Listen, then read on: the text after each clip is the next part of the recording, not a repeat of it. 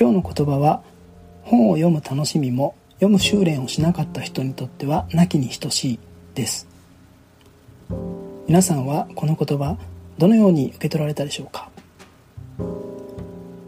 この言葉は幸福論で有名なフランスの哲学者アランの言葉です。本を読む楽しみも読む修練をしなかった人にとってはなきに等しいの後には絵を描く楽しみも山に登る楽しみも同じこと。そんな風に続きます。本を読むこと絵を描くこと山を登ることを引き合いにしていますけれどもそこでアランが言わんとしていることは一体何なんでしょうか？私は真の楽しみは努力の先でこそ獲得できるそんなことを伝えたいのではないかと思っています。話は飛びますが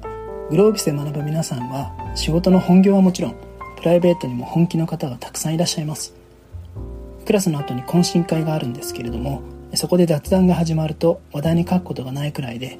いつもすごいなというふうに思ってます。例えば最近だと数週間前にトライアスロンの大会に挑戦してとか趣味で撮った写真がたまたま表紙の雑誌に採用されてその縁で自然と副業を始めましたとか。コロナに乗じて料理にはまって毎月違う国の料理を作って今十数カ国目ですとか、えー、他にも思い出すと自転車とか楽器とかキャンプヨガえテーマに困らないほどなんですけれども一方で、えー、趣味があって羨ましい私はあまりないんですっていう声も上がることは確かです。そしてどうやって趣味って作るんですか？何で続くんですか？そんなお約束の流れになっていきます。その時の回答を思い出してみると一定の法則があってそれは楽しさが分かるまで続けてみること。そんな共通点だと思います。アランの言葉とグロービスで学ぶ皆さんの趣味の話から私は楽しみには受け取る楽しみと掴み取る楽しみがあるのだと気づきました。言い換えると受け身の楽しみ攻めの楽しみそんな風にも言えるかもしれません。日常的に受け取っている楽しみそうですね。例えばテレビを見るとかネットサーフィンするとかおしゃべりするとかこれらは受け取る楽しみで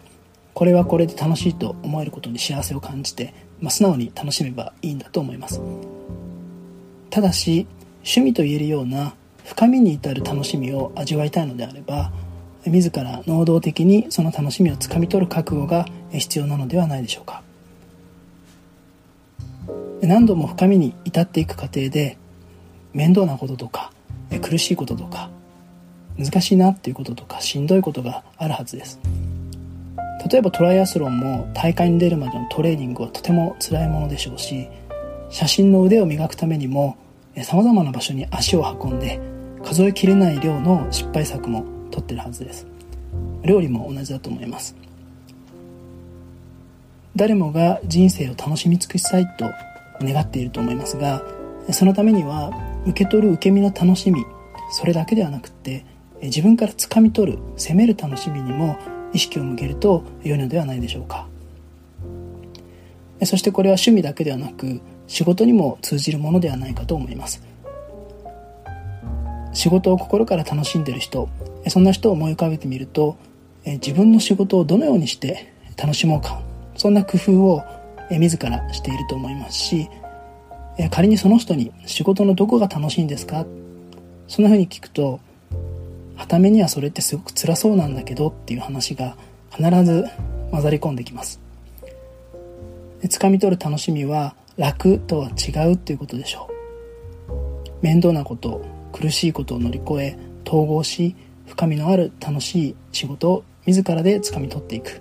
そんな姿勢が私たちに必要なのだと思います。まとめます。改めて今日の言葉は本を読む楽しみも読む修練をしなかった人にとってはなきに等しいでした。そこからの学びは真の学びは努力の先でこそ獲得できるそんな話をさせていただきました。さあ皆さんはいかがでしょうか。今の仕事をより深く楽しむために自分に必要な努力は何でしょうか。こんなこともぜひ一緒に考えてみてください。えー、今回も最後まで聞いていただきありがとうございました。今日も素晴らしい一日をお過ごしください。